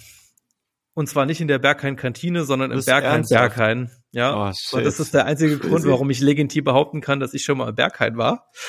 ich habe sonst auch noch nie probiert und äh, sonst auch kein großes Interesse gehabt. Ähm, aber was man für Berghain sagen kann und das Kusugaki im Berghain, was für mich einer der absoluten Lieblings-Hip-Hop-Beatmaker ist, die Anlage ist ziemlich fett, es ist einfach wirklich wahr und das mit Kusugaki, das war schon ein schöner Moment. Äh, ich war nur damals irgendwie brutal enttäuscht, dass mein absoluter Pfaff-Song äh, nicht gespielt wurde. Da bin ich, das war so diese Zeit, wo ich dann den Künstler noch in die DMs geslidet bin und mich beschwert habe, warum der nicht gespielt wurde. Antwort, ja, wir hatten nur 25 Minuten Set, der hat jetzt nicht mehr reingepasst. Aber nächstes Mal. Bisher gab es kein nächstes Mal für mich. Schade. Maximal übergriffiges Verhalten, so einem Artist Ja, natürlich. Setlist zu reden. Ja, richtig gut. Das lieben wir, das lieben wir alles. Ja, ja, genau. Ja, er hat Money und Fame nicht gespielt. Aber ist auch, also war, war auch gut. Also ich habe auch gesagt, geiler Auftritt. War, auch- war auch ein geiler Auftritt. Also, genau. Also du hast es auch schon mal erlebt, nehme ich mal an. Ja, Kuso war schon ein paar Mal bei uns Gast. Ähm, Ja. Und äh, ja, zuletzt jetzt tatsächlich letztes Jahr auf unserer neu geschaffenen Außenbühne. Das war ziemlich nice, weil ich das so als Moment mit Sonnenuntergang und äh, lauem Sommerabend irgendwie im, im Gedächtnis habe. Und es ist einfach, also generell ein phänomenaler Sound, so ähm, Ja. den er und, und seine Band äh, da rausholen. Also Ah. ganz großer Okay. Fan. Stimmt, der hat, äh, ja, das, das gab ja auch so ein paar, ich sag mal so Videos, wo er dann auch mit so Band irgendwie so das Setup war. Das habe ich tatsächlich noch nicht erlebt. Das fand ich auch spannend und das würde ich auch gerne noch mal sehen irgendwann. Ich habe es noch davor, davor, davor erlebt irgendwie. Ja, Ja, mega Mhm. nice. Und übrigens, wo du es gerade gerade reingestoßen hast, so Kurse habe ich halt noch nicht live gesehen, aber boah, was was würde ich für so ein frühes Gezimius Konzert noch mal geben, weil ja, Das war- das, also das auch was ihr jetzt beschrieben habt, Gezimius ist halt auch so begabt an so vielen Instrumenten Ja. Der ist in den letzten, keine Ahnung, drei, vier Jahren, war ja auch immer nach Corona. Dazwischen, so ist er halt schon wieder in seine klassischere so, er macht einfach wieder normal elektronische Musik abgeglitten, macht er wieder so klassische DJ-Gigs und legt in Clubs auf, aber das war davor halt ein Artist, von dem habe ich so viel Live-Konzerte gesehen, der war zwischendurch, glaube ich, schon auf meiner Top 1, was die Quantität anging von Live-Auftritten, die ich von dem gesehen habe, also plus dann auch schon mal als Vorbild bei Materia gesehen und so weiter, aber es war halt auch immer krass. Oh, ey, das wünsche Ja. ich mir so. hatte einmal, noch, einmal noch King of Rock'n'Roll von Kitsimius live zu sehen Ja, und dann spielt er, spielt er mit seinen Zähnen Gitarre so, das möchte ich gerne Ja. noch mal haben. Diese, diese, dieses, dieses gelbe Album, wie hieß das nochmal? Das war saugeil. Ähm, Weil ich hatte irgendwie danach den Eindruck, der hatte irgendwie so zwei, drei, also da fand ich Na, alles also- geil und dann ist er so ein bisschen in so eine nochmal Danach gab- stärker elektronische Richtung. danach gab's aber noch, nach dem gelben Album gab's noch Wet Sounds und das war, das war dieses Surf-Rock-Album und das war auch noch mal extrem geil. Das war, kam noch mal Genau. Dazwischen war später. die Jalapenos Horror EP. Oh, auch leg leg legendär, Alter. Jetzt wird's hier sehr nischig, aber dann ist es irgendwie in so eine elektronische Richtung, weil davor war es alles so Ja, ja. gefühlt mich sehr organisch und da hat's mich nicht mehr so abgeholt und ich hatte auch den Eindruck, dass quasi so Live-Gigs auch eher in so eine Richtung gehen und na, ist irgendwie, ja. Ja, ich meine, ich, also ich, ne, das wird wirklich sehr nischig. Ich gönne ihm natürlich auch trotzdem. Also es hat ja, ja auch seine, es hat ja auch seine Legitimität, dass er in eine Richtung geht, die er möchte. Aber ja, äh, oh, dieses, warte, dieses gelbe Album El Clasico übrigens. El Clasico natürlich erst einmal so. Da kann ich ja noch mal meine Kizimus-Geschichte vom Materia-Konzert von 2012 aus Potsdam erzählen. die hat auch schon lange in meinem Hinterkopf gewartet. Das war so eine Zeit, wo Materia gerade so ein bisschen größer geworden ist. Kizimius war irgendwie auch dabei. Vorband weiß ich nicht, aber er war auf jeden Fall mit auf der Bühne, hat da gespielt. Äh, und ich war irgendwie nach Potsdam gefahren und das Publikum war, ist, Materia war ja schon auch immer viel für, hatte immer schon im Vergleich zu anderen Hip-Hop-Konzerten damals in der Zeit auch einen relativ hohen Frauenanteil, aber ich war irgendwie auf einem Potsdamer Konzert und es war ein extrem hoher Frauenanteil, irgendwie so 80 Prozent oder so gefühlt. Auf jeden Fall vorne mich in der ersten Reihe. Trotzdem hat Kizimius gedacht, jetzt ist mein Moment to shine und ich springe jetzt mal ins Publikum und lass mich auffangen, inklusive meiner Gitarre. Das Problem war halt, so die Frauen um mich rum sind halt eher weggegangen. Und ich war der Einzige, der so versucht hat, Kizimius so halbwegs aufzufangen und hab da irgendwie wahrscheinlich so die komplette Bruchlandung irgendwie nur so zu 20 Prozent abfedern können, aber es ist passiert. Sie ist einfach mehr oder weniger auf den Boden gesprungen. Wahnsinniger Moment. Ich, äh, falls jemand mal auch bei diesem Konzert dabei war und dieses, dieses, das auch erlebt hat, äh, schreibt mir noch mal in die Kommentare, wie ihr dieses Momentum erlebt habt. Aber das war total crazy, dass das passiert ist. Aber ja, Manchmal kickt's einfach, wenn man auf der Bühne steht, glaube ich, dann, also dann machst du so eine logische Abstufung von, äh, ist das Publikum eigentlich bereit, mich aufzufangen? Ich glaube, das findet dann einfach im Kopf nicht mehr statt, so diese Kalkulation. Geht das jetzt gut oder nicht? Ja, das war. Äh, ja. Und um, um das einfach reinzuwerfen, war das jetzt eigentlich die äh, galante Überleitung, dass wir nochmal kurz über Materia reden oder sparen wir uns das Thema ja, jetzt doch jetzt, aus? Wir haben jetzt, jetzt dreimal schon so viel, viel der Name schon mal und äh, Kai, du warst ja so Stimmt, er ist auf der Playlist. So nett. Und hast noch mal einen absoluten Materia-Hit, in Anführungszeichen. Äh, niemand bringt Martin um drauf gemacht. Was war deine Intention? Pfiff fand übrigens schön, dass du gerade mit Hit eingeleitet hast. No pun intended. Ähm,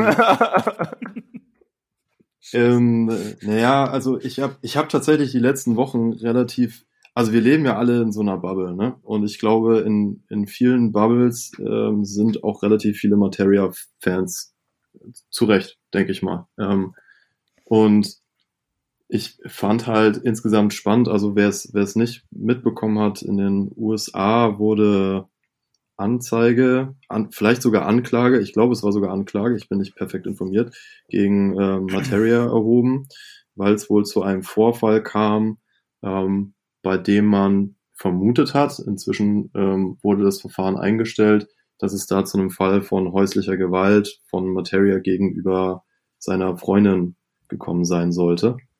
Ähm, und jetzt hat Materia dazu recht kürzlich ein Statement veröffentlicht, dass ich, ähm, also ich fand irgendwie diesen Gesamtprozess von dem, was da passiert ist, total spannend, ähm, weil eben dieser, dieser Vorwurf auftauchte und zumindest in meiner Medienbubble darüber relativ wenig berichtet wurde. Und ähm, ich glaube, irgendwo habe ich dann sogar gelesen, na ja, also es gibt diese Anschuldigungen, aber es, also es greift die Unschuldsvermutung, was natürlich auch inhaltlich total richtig ist. Und dann wird dieser Fall fallen gelassen und Materia schreibt in seinem Statement, dass es halt eine sehr laute Auseinandersetzung war, zu der auch die Polizei dann angerückt ist. Und aber am Ende sei ja alles nur ein Missverständnis. Und das fand ich total spannend. Also es kann natürlich so gewesen sein. Ähm, haben mich bloß gefragt, ob das Zufall ist oder ähm, also ich glaube halt, dass es eine ganze Menge Rapper, auch deutsche Rapper da draußen geben hätte, bei denen dieser Gesamtfall nicht so entspannt verlaufen wäre. Also wenn ich mir jetzt vorstelle, es wäre jetzt irgendwie ein Bushido gewesen oder ein Haftbefehl, dann ähm, glaube ich, wäre das Thema irgendwie insgesamt steiler gegangen und man wäre vielleicht irgendwie auch hartnäckiger an dem Fall dran geblieben, bloß mein Bauchgefühl.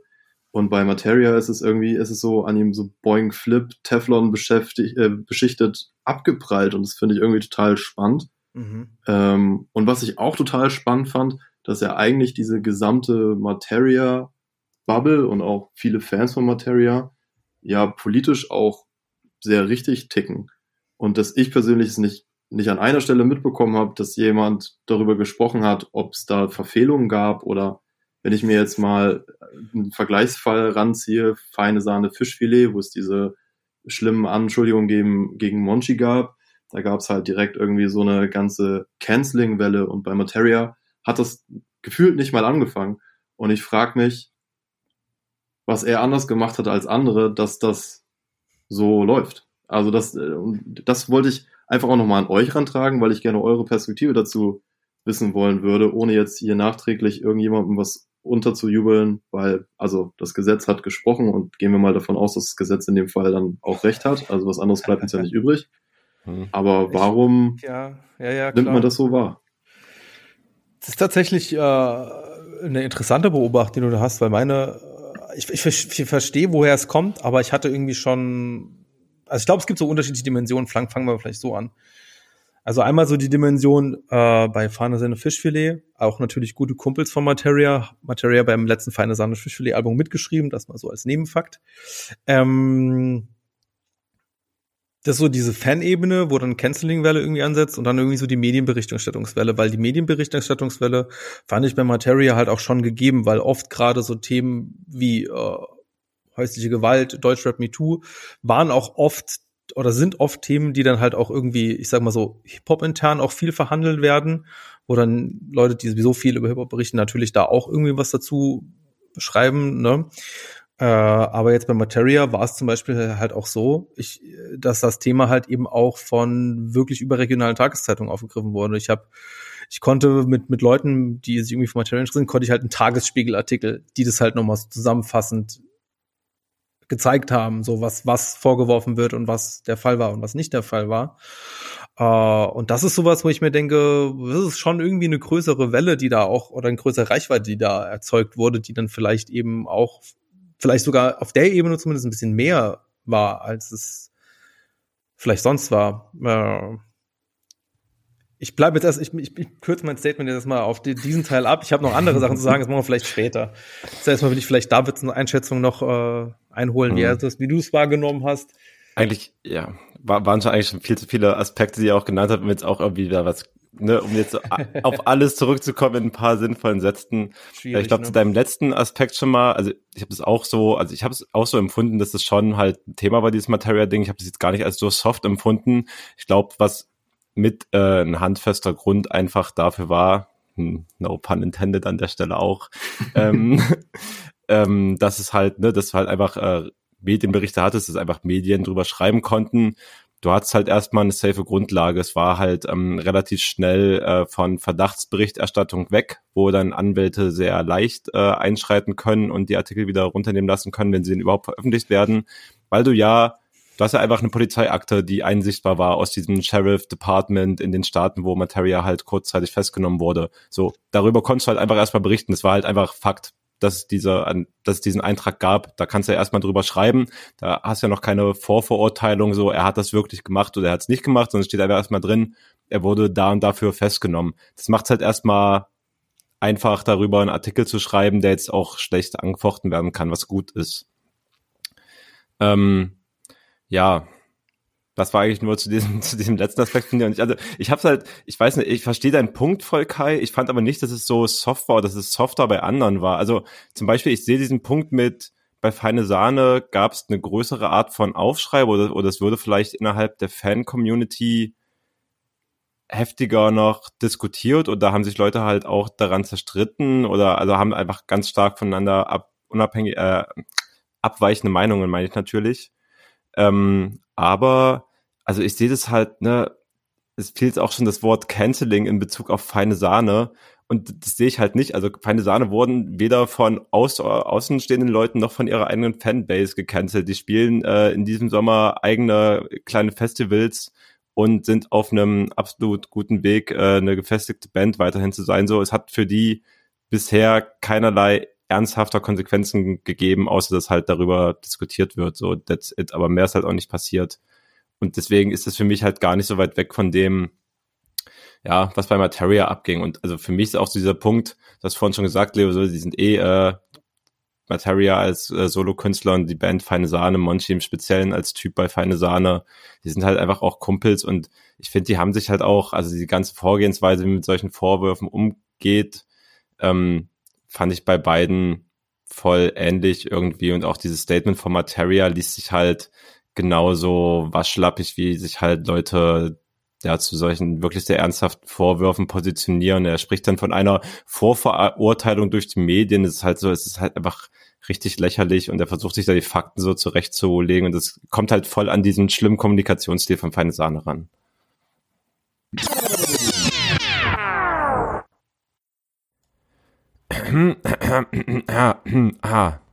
Kurze Unterbrechung, äh, liebe Zuhörenden. An dieser Stelle müssen wir leider einen kleinen Cut machen, weil wir aufgrund von technischen Problemen tatsächlich ungefähr acht Minuten Podcastaufnahme verloren haben, in denen es auch einen sehr stabilen Redebeitrag nochmal von Kai gab, der sich äh, weiter zum Materia-Thema geäußert hat.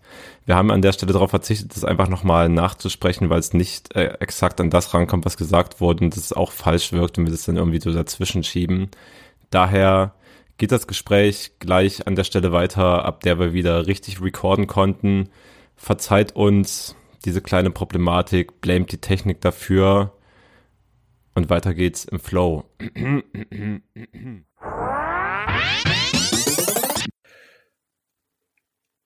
Ja, ey, auch von mir komplettes Word für das für das Statement von dir. So, ich finde find, äh, total gut, wie du damit umgehst und welche Punkte du auch nochmal rein rausbringst und rausstellst, die die vielleicht auch manchmal äh, ja nicht so gesagt werden. Ne? Du hast vorhin gesagt irgendwie, dass eben wenn du halt eben in der Situation bist, wo du schreiben musst, ja, ich habe mich lautstark geschritten und dann ist die Polizei eingeschrieben, dass das halt eben auch, selbst wenn du da irgendwie nicht nochmal körperlich irgendwie eingegriffen haben solltest, dass es trotzdem auch ein Fehlverhalten ist und zwar ein hochgradiges finde ich auch total gut.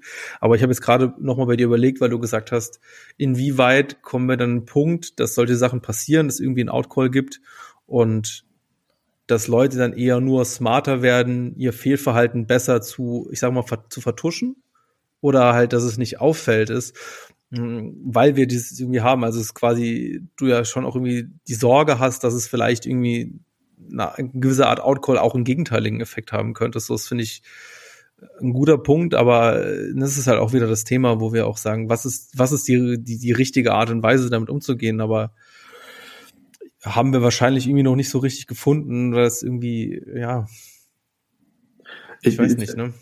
Ich persönlich finde es ja schon geil, dass wir uns jetzt hier die Zeit nehmen. Das ist ja jetzt auch ab, definitiv kein Upper-Thema, ne? Das ist ja eher so ein Downer. Aber ich finde es schön, dass äh, das halt einfach besprochen wird, ne? Und ähm, ja. ich finde das auch wichtig, weil, ja, wie gesagt, ähm, das wäre auch von mir und auch von uns als Festival und ne, das ist, wie gesagt, das ist ja auch irgendwie was, was uns alle angeht als Community. Ähm, sich da irgendwie einzusetzen für Diversität und äh, wir kommen irgendwie alle miteinander klar und wollen irgendwie alle das Beste voreinander und dann so ein Thema nicht zu besprechen, wäre halt irgendwie schon strange. Ne? Und ich glaube, gerade diese Diskussionspodien und diese Bühnen äh, für dieses Thema ist halt neben dem ganzen Spaß an Rap und Community und an den ganzen geilen Alben und Projekten, die rauskommen, halt mindestens genauso wichtig, weil Hip-Hop halt schon immer den Anspruch hatte, eine Kultur zu sein und eben nicht nur eine Musik. Ne? Und von daher, ja, cool, dass ihr dem Ganzen auf jeden Fall hier auch die Bühne gebt. Hättet ihr auch, ihr hättet das ja auch einfach aus der Playlist rausvoten können und sagen können, ach komm, also, ja, Digga. Äh, also nee, ich glaube, ich, bei uns war eher der Gedanke, wenn wir einen Gast da haben, wollen wir den Gast mit reinziehen, dass wir drüber reden, weil ich glaube, dass wir drüber reden, ja. war eh schon klar. Ja, ja, äh, und ich mache das jetzt übrigens mal ganz transparent im Podcast. Ich kann den Zuhörern schon sagen, ich glaube, die werden nicht alles davon hören können, weil. Fuck. Ja, weil die Spur zumindest von euch beiden halt deutlich vor meiner aufhört. Das heißt, ich kann jetzt nicht versprechen, dass unser ganzer Materia Talk äh, nachzuhören ist, weil da schlicht einfach nichts mehr ist bei euren Spuren. So für die letzten paar Minuten. Hast du deine Spur runtergeladen, Kai? Ja, habe ich. Können wir vielleicht noch mal gucken, vielleicht hat es ja bei uns im lokalen Backup dann geklappt. Ja, maybe. Das wäre wär schade, wenn es so ist, aber wenn nicht, dann ist es so.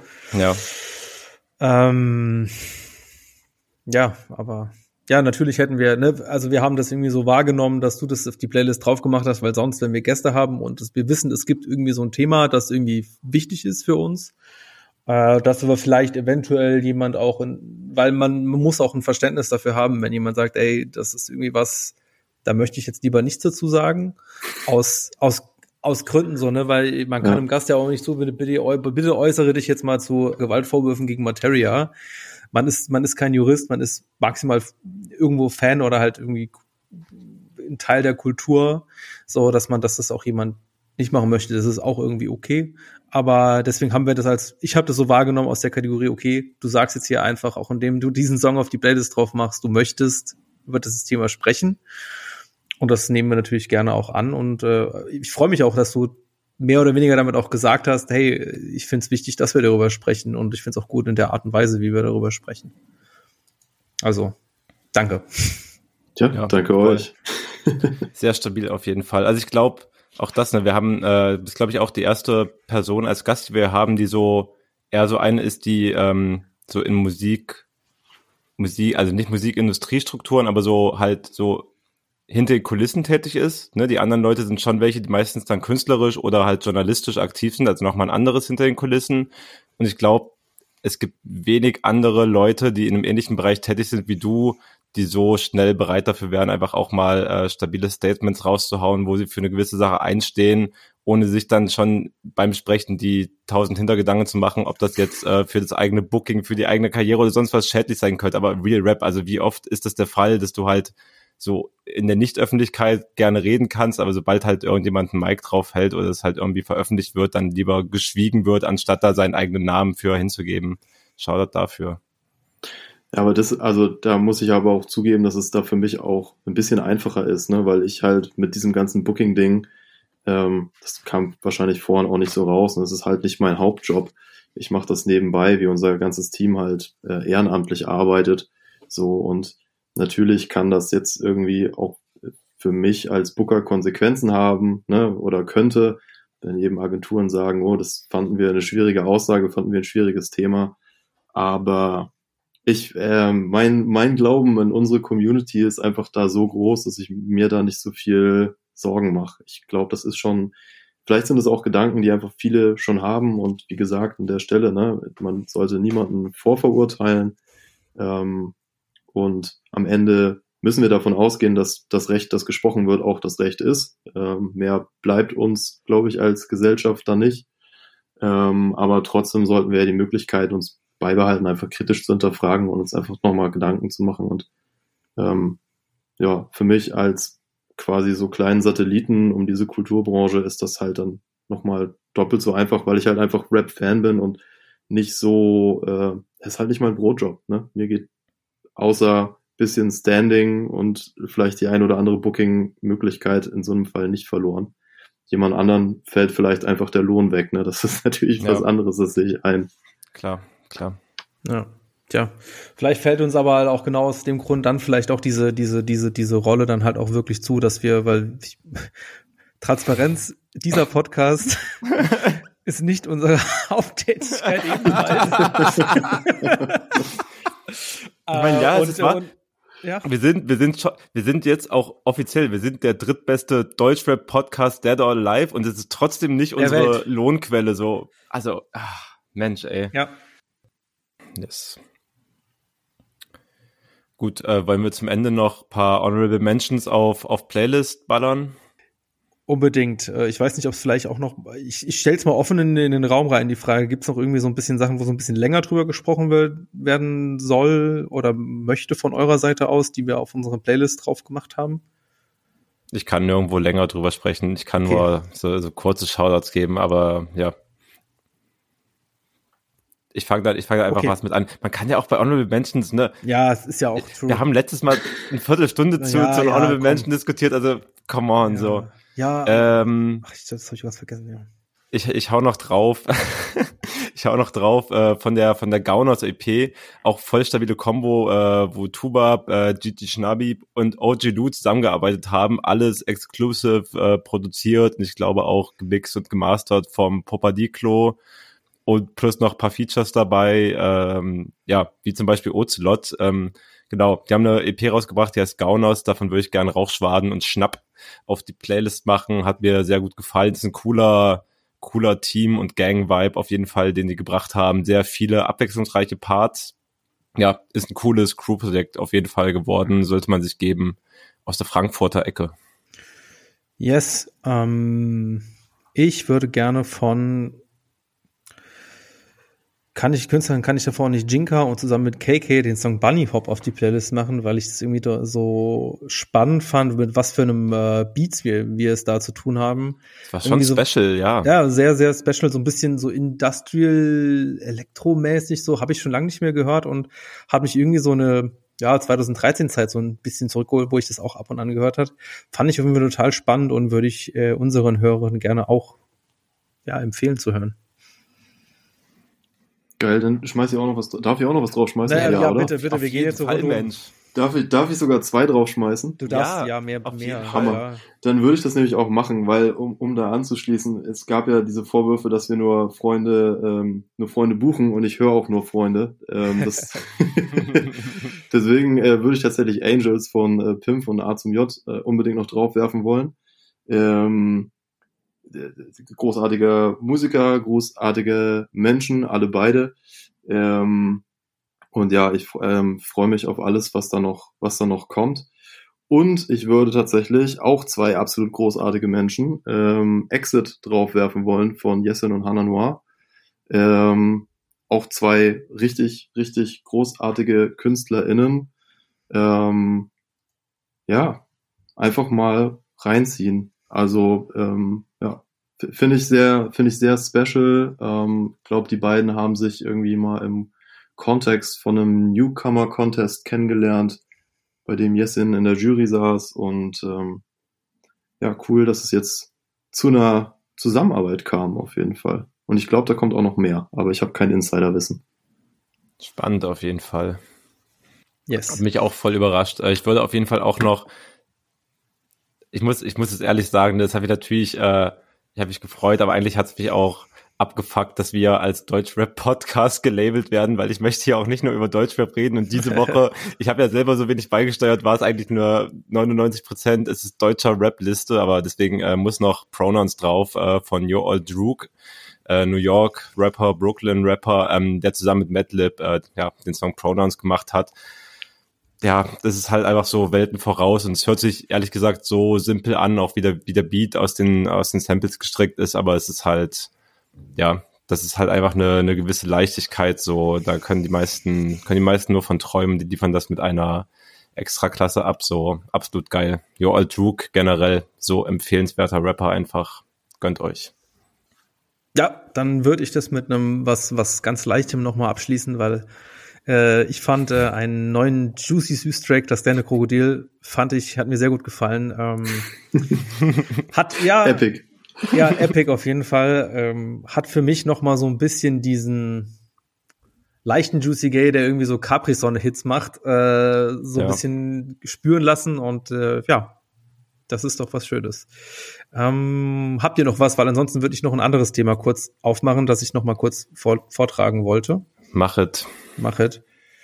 Und zwar äh, unsere letzte Folge, sie ist ja auch schon drei Wochen her, aber äh, wir haben da relativ viel total spannendes Feedback und Insights bekommen. Und für alle, die nicht auf Instagram sind, wollte ich noch mal einen Beitrag, den, der uns zugespielt wurde von äh, Christoph von Royal, at Royal Florence, der zum Thema äh, Krönemeyer das wir letztes Mal kurz angesprochen. Ich fand's, ich find's zu, zu geil nischig, dass ich das nicht nochmal vortrage. Er hat uns in die DMs geslidet. Kleiner Trivia-Nachtrag zu Krönemeyer Rap Affiliation. Grönemeyer hatte 2017 ein Cameo im, im Rin-Video Bass und immer wieder Rap-related Künstler im Vorprogramm seiner Touren. Dendemann, J-Love, Kreuzfeld und Jakob, zu denen auch Till Tomorrow gehörte, seines Zeichen Neffen von Herbert Grönemeyer. Dieser Till Tomorrow lebte in einer WG zusammen mit Flipstar, als Till auszog zu Elvia ein die, und die beiden gründeten Selfmade Records. Und wenn ihr euch fragt, OMG, wie tief geht der Grönemeyer Eisberg? Der Vater von Pachel, der RAG, spielte zusammen mit Grönemeyer Theater und es hätte sogar zu einer RAG Herbert Grönemeyer Kollabo kommen können. Die Beats waren aber nicht so geil. In Klammern erzählte Afro in der We Almost Lost Bochum-Doku von Julian Primmers, den wir auch schon mal zum Gast hatten. Ja, absolut geiles Nerdwissen. Äh, nice. Auch dann vielleicht an der Stelle auch nochmal der Hinweis, falls ihr uns noch nicht bei Instagram folgt, dort werden solche Informationen auch geteilt. Und äh, Wir posten noch nicht so viel, also ihr wird nicht mit Promo zugeschissen bei uns. Es gibt einfach alles einen Beitrag, dass eine neue Folge draußen ist. Also da auf der Ebene bitte keine Angst haben. Alter, wie schlau du das gerade gedreht hast, dass wir ein beschissenes Social Media Game haben und du es den Leuten gerade etwas Positives verkauft hast. Fantastisch. Ja. Nice. Äh, und dann auch noch mal auch einen kleinen äh, Beitrag von äh, Block Dennis, liebe Grüße. Der, ich habe letztes Mal von äh, Pavelo und Schnell einen Song drauf gemacht, der auch noch mal einen Fun Fact dazu parat hat, den ich auch interessant finde. Pavelo von Pavelo und Schnell ist Pavelo Promillo, der Crazy DJ jetzt im Trans-Techno-Bereich feuert und seine Hälfte vom Produzenten Duo MXM und Pavel Crazy Hip, gute Hip-Hop-Beats unter anderem für Nordachse baut, also auch durchaus Hip-Hop. Das ist vielleicht auch nochmal ein cooler Nerd-Hip-Hop-Nachtrag, den ich hier auch nicht unerwähnt lassen möchte. Außerdem, außerdem äh, habe ich auch sehr, sehr viele Rückmeldungen bekommen zum Thema äh, Fußball. Das äh, fand ich auch spannend. Bitte, bitte äh, haut mir euren Kaiserslautern-Hate rein und diskutiert mit mir gerne nochmal über Hansa Rostock, warum Hansa Rostock nicht der schlimmste Verein der Welt ist oder auch doch. Das mache ich auch sehr gerne. Plus, es konnte mir noch keiner so eine richtig gute Erklärung geben, was jetzt eigentlich Pöbel MC äh, in den Song Kali King mit der 18 meinte. Ich fand noch eine interessante, interessante These. Ich glaube aber, es passt nicht so richtig, dass er eventuell auch einfach mit ich, die Line ist ja mit 18 um, ich komme mit 18 um den Hals. Es könnte auch eventuell um eine 18 Karat Goldkette sich einfach handeln. Könnte sein, halte ich aber für schwierig, weil würde ein Pöbel MC sich nicht der 18 in einer anderen Dimension bewusst sein in dem Moment? Wahrscheinlich schon. Wir werden es nie herausfinden. Also falls da noch andere Beiträge und Meinungen höre ich mir auch alles gerne an, finde ich total spannend, dass wir irgendwie mehr oder weniger so ein offenes Kommunikationsforum. Ich werde die spannenden Meinungen hier auch weiterhin vortragen. Ich finde, du fragst Pöbel einfach bei uns im Backstage. Das machen wir. Ja. Das, das, das, hört sich, das hört sich nach einem guten Plan an. Dann werde ich kommst, du, kommst du vorbei, ich vermittle da gern. Das machen wir. Das hört sich gut an. So, so komme ich gerne zur Tapefabrik vorbei unter dem Aspekt. Ja, ey, Kai, ähm, ich, wünsche, ich, ich bedanke mich bei, dass du äh, hier warst und äh, viele Insights zur, zur Tapefabrik, zum Booking-Business im Generellen, äh, ja, uns mitgeteilt hast. War super spannend und auch, dass du hier dich zu diesem ganzen Material-Thema auch äh, umfassend geäußert hast. Das fand ich auch total schön und gut und wichtig vor allem auch. Und äh, ich würde trotzdem jetzt die Folge gerne damit abschließen, dass ich dir nochmal die letzten Worte gebe. Vielleicht magst du uns unseren Hörerinnen nochmal sagen, warum sie ausgerechnet dieses Jahr das beste Jahr ist, um in der Tapefabrik vorbeizuschauen. Das ist vielen Dank für den Werbeblock und vielen Dank für die äh, Möglichkeit freut mich sehr, mich hier in diese illustre Runde eingebracht haben zu dürfen. Ähm, ja, jedes, jedes Jahr ist das beste Tapefabrik-Jahr. Ähm, und das liegt einfach hauptsächlich an den Menschen vor Ort tatsächlich. Ähm, also, wenn, wenn du, wenn ihr zur besten Tapefabrik ähm, dieses Jahr gehören wollt, dann äh, 9. 10. Juni, Schlachthof Wiesbaden, da kommt man tatsächlich relativ entspannt hin. Ähm, auch so mit Fernverkehrszügen und so. Und äh, die Ticketpreise sind super erschwinglich wie jedes Jahr, weil wir mit dem Ganzen nichts verdienen. Und ähm, ja, kommt dahin, schnappt euch eins von äh, knapp 3000 Tickets. Ähm, gibt auf jeden Fall noch ein paar ähm, ganz wildes Line-up von Ansu über Pöbel MC bis zu Retro God, A zu dem SK, Presslufthanna, DP, Donner Savage, äh, Nepomuk. Ey, nur das Beste vom Besten, wie jedes Jahr. Ähm, und auf der Bühne, vor der Bühne, hinter der Bühne, nur die besten Menschen. Ähm, gönnt euch das, kommt hin, feiert mit uns. Äh, würde uns auf jeden Fall wahnsinnig freuen. Werbeblock beendet. Schöne letzte Worte. Danke dir auf jeden Fall fürs Dasein und wir hören uns in zwei Wochen wieder. Macht's gut. Ciao. Piu, piu.